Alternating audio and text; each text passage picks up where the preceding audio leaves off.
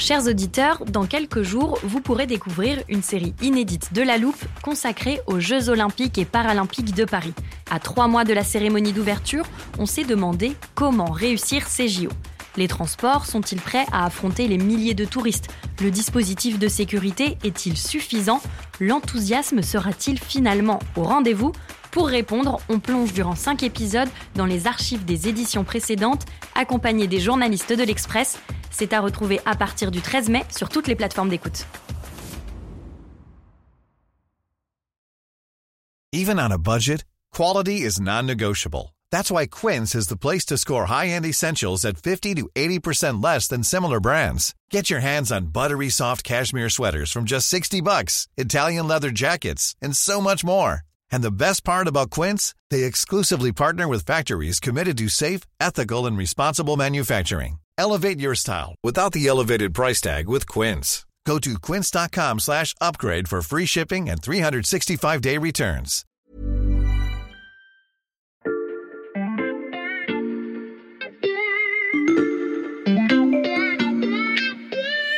Salut, c'est Xavier Yvon. Nous sommes le jeudi 24 mars 2022. Bienvenue dans La Loupe, le podcast quotidien de l'Express. Allez, venez, on va écouter l'info de plus près.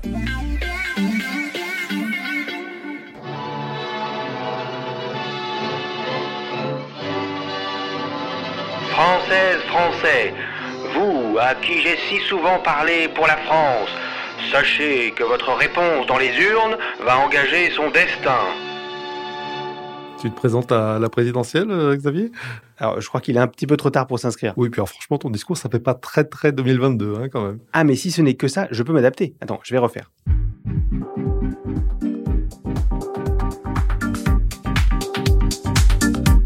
Mes chers compatriotes, sachez que j'ai entendu votre feedback. Feedback. Le débriefing a porté ses fruits. Ah non, non, non, Xavier, non, s'il te plaît, pas ça. Respire, Michel, j'arrête avec les anglicismes pour l'instant, et je rassure nos auditeurs, je ne suis candidat à aucune élection. Mais dans la vraie vie, le langage des personnalités politiques a beaucoup évolué ces dernières décennies, et le fossé linguistique qui les séparait déjà de leur base électorale a continué de se creuser. A-t-on encore une chance de le combler? C'est la question que l'on passe à la loupe aujourd'hui.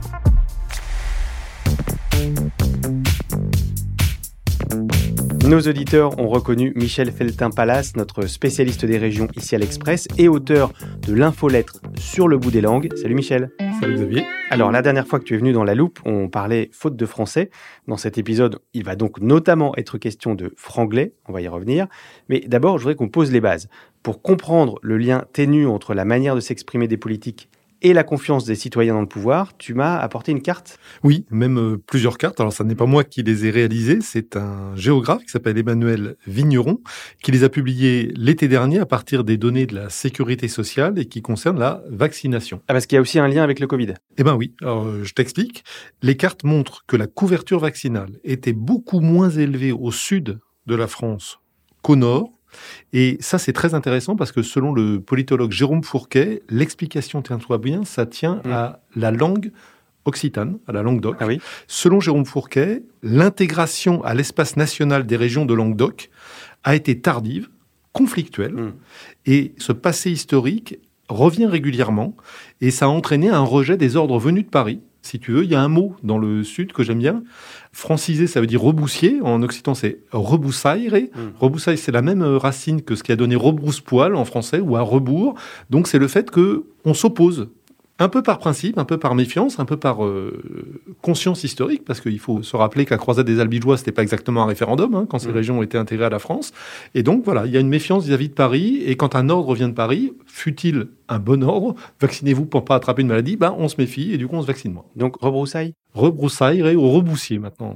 Ça, c'est un exemple du fait que les différences de langage peuvent entretenir une défiance vis-à-vis du pouvoir, même des siècles après. Est-ce qu'il y en a d'autres? Alors très contemporain, il y a eu le mouvement des Gilets jaunes et euh, il y a un député de l'Hérault qui a remarqué que bah, à la télévision, que ce soit les hommes politiques, les journalistes, tout le monde parle avec l'accent standard, qui est aussi celui que j'ai. Quand tu vas dans le sud, les gens ont des accents régionaux et les gens ont observé que le discours parisien était monocorde avec un accent standard et que eux-mêmes n'étaient pas représentés.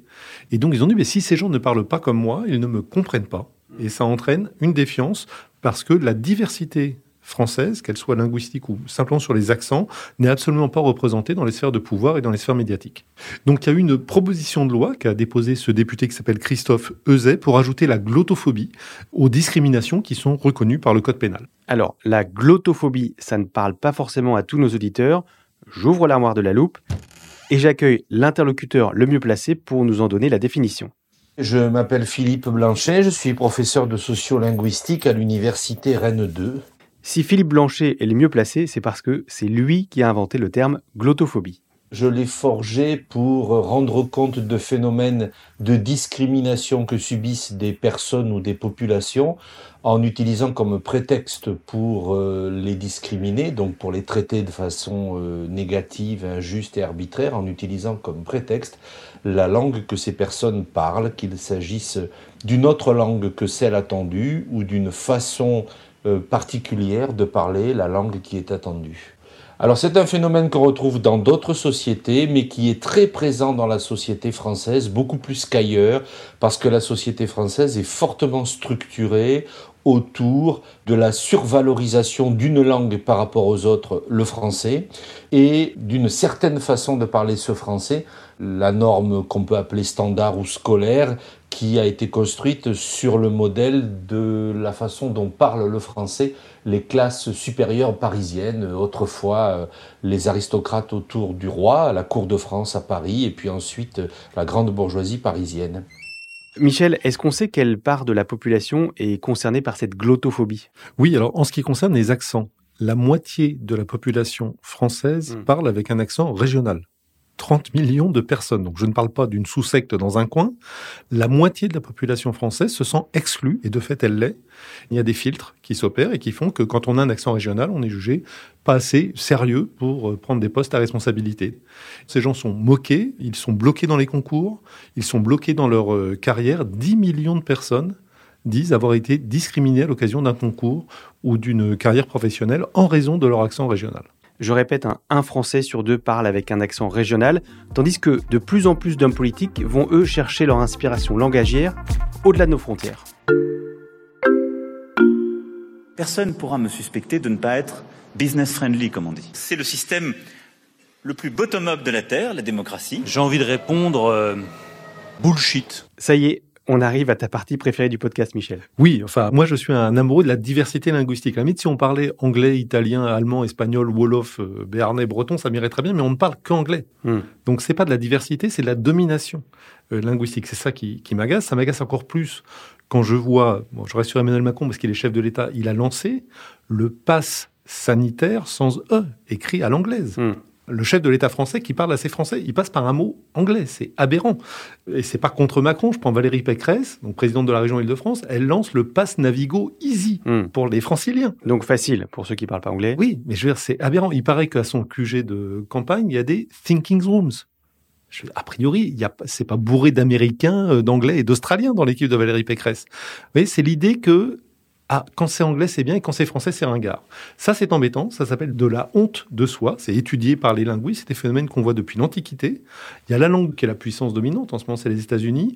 Et les autres se vivent comme des colonies et il faut imiter le puissant pour avoir l'air intelligent. Bon, je sens que ça te coûte d'énumérer tous ces anglicismes. Alors, j'ai appelé du renfort. Cécile Alduy, je suis professeure à Stanford et chercheuse au CEVIPOF. Et j'ai demandé à cette sémiologue spécialiste du langage politique de quand datait ce recours au discours managérial et souvent donc anglo-saxon. Au moins depuis euh, la présidence Sarkozy, il y a eu une sorte de dépolitisation du discours politique qui est devenu un discours de gestion. Les thématiques économiques ont prédominé dans l'élection 2007-2012 et c'est peut-être euh, une des raisons pour lesquelles euh, les électeurs se sont abstenus de plus en plus aussi, c'est qu'on est arrivé à un degré d'abstraction et de spécialisation dans le domaine économique qui a laissé de côté énormément de gens. Et ce qu'on a observé avec euh, Nicolas Sarkozy, c'est sans doute encore plus ancré avec euh, Emmanuel Macron, qui a travaillé, on le sait, dans la, dans la banque euh, d'affaires. C'est Jérôme Fourquet, le politologue, qui dit cela. Il dit pour la première fois, nous avons à l'Élysée un président très à l'aise dans la mondialisation. Hmm. Imaginons, je sais pas, un ouvrier de Saint-Étienne, une infirmière de Besançon, un pêcheur de Boulogne-sur-Mer. Ben, il ne comprend pas, il ne parle pas comme nous. Nous, on parle jamais comme ça. Et donc celui qui nous représente ne nous comprend pas. Donc c'est le recours à ce langage, disons, mondialisé, qui accentue l'impression de deux mondes différents. Ben oui, c'est ça. Il y a ceux qui sont dans l'international et ceux qui sont dans le local. Ça s'est revu, encore une fois, au moment des Gilets jaunes. Mhm. C'était parti des taxes sur l'essence. Ben, les Gilets jaunes, c'est encore Jérôme Fourquet qui le fait remarquer, ils ont demandé à ce que le kérosène des avions soit taxé aussi. Mhm. Puisque les élites, entre guillemets, elles se déplacent en avion. Mon moyen de transport à moi est taxé, mais pas, pas le leur au nom de l'écologie. Ben non, ça va pas. Donc il faut que tout le monde soit égal, ceux qui vivent dans un monde international et ceux qui vivent dans un monde local. Dans ce référentiel international, euh, les mots perdent parfois de leur sens, on l'a entendu, et ça, ça renforce une tendance de fond qu'observe Cécile Alduy en France. On a euh, des dirigeants politiques qui parlent la même langue avec euh, les mêmes expressions un peu fades et abstraites, alors qu'il y a encore 30, 40 ans, le langage lui-même était clivé politiquement. On utilisait classe euh, quand on était de gauche et euh, d'autres vocabulaires quand on était de droite. Là, ça s'est vraiment euh, uniformisé.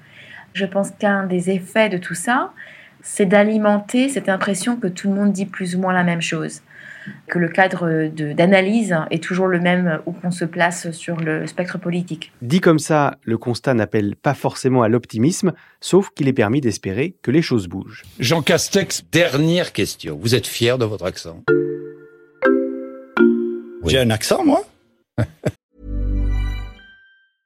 I'm Sandra, and I'm just the professional your small business was looking for. But you didn't hire me because you didn't use LinkedIn jobs. LinkedIn has professionals you can't find anywhere else, including those who aren't actively looking for a new job but might be open to the perfect role, like me. In a given month, over 70% of LinkedIn users don't visit other leading job sites. So if you're not looking on LinkedIn, you'll miss out on great candidates like Sandra. Start hiring professionals like a professional. Post your free job on linkedin.com/people today.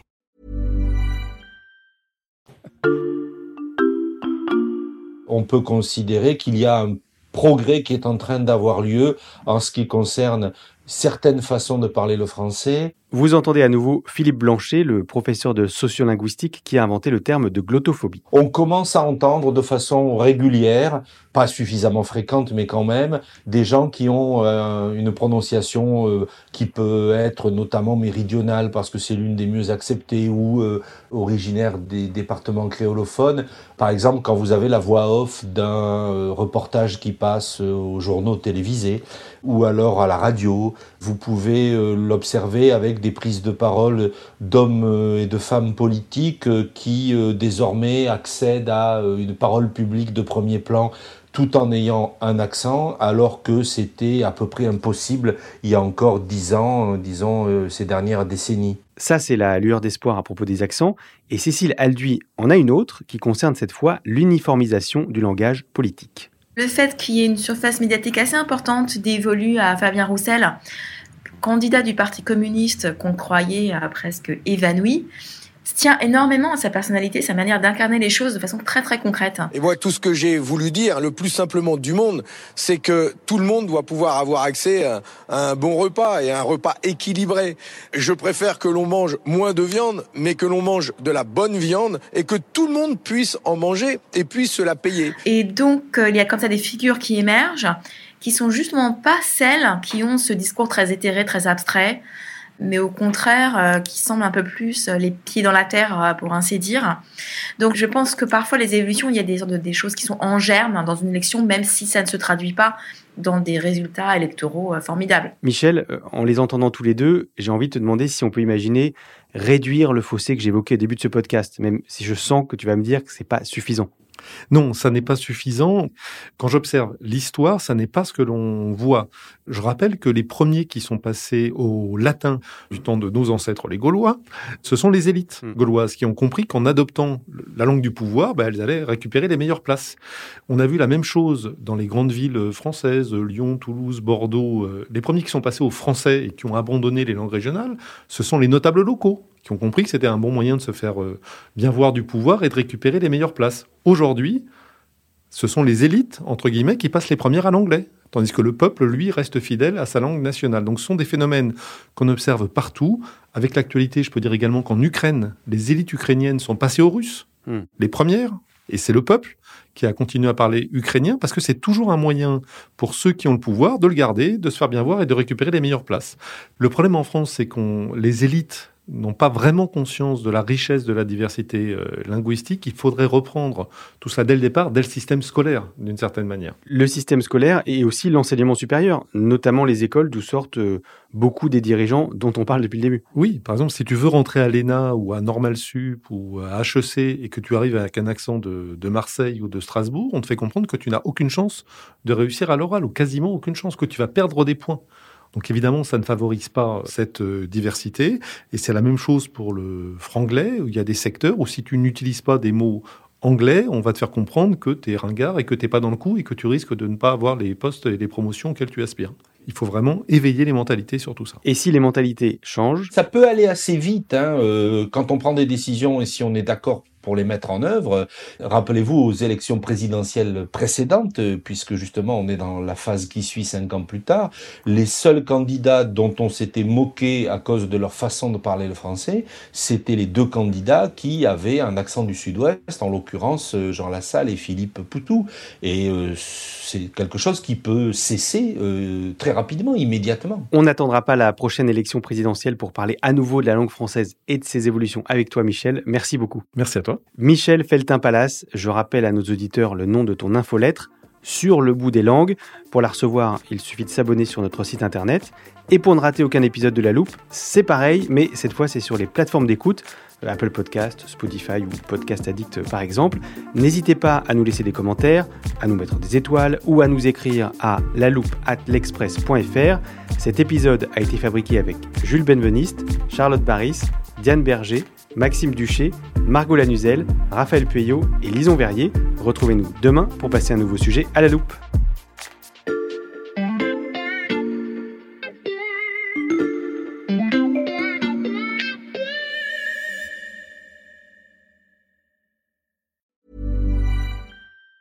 Even on a budget, quality is non-negotiable. That's why Quince is the place to score high-end essentials at 50 to 80% less than similar brands. Get your hands on buttery soft cashmere sweaters from just 60 bucks, Italian leather jackets, and so much more. And the best part about Quince, they exclusively partner with factories committed to safe, ethical, and responsible manufacturing. Elevate your style without the elevated price tag with Quince. Go to quince.com slash upgrade for free shipping and 365-day returns.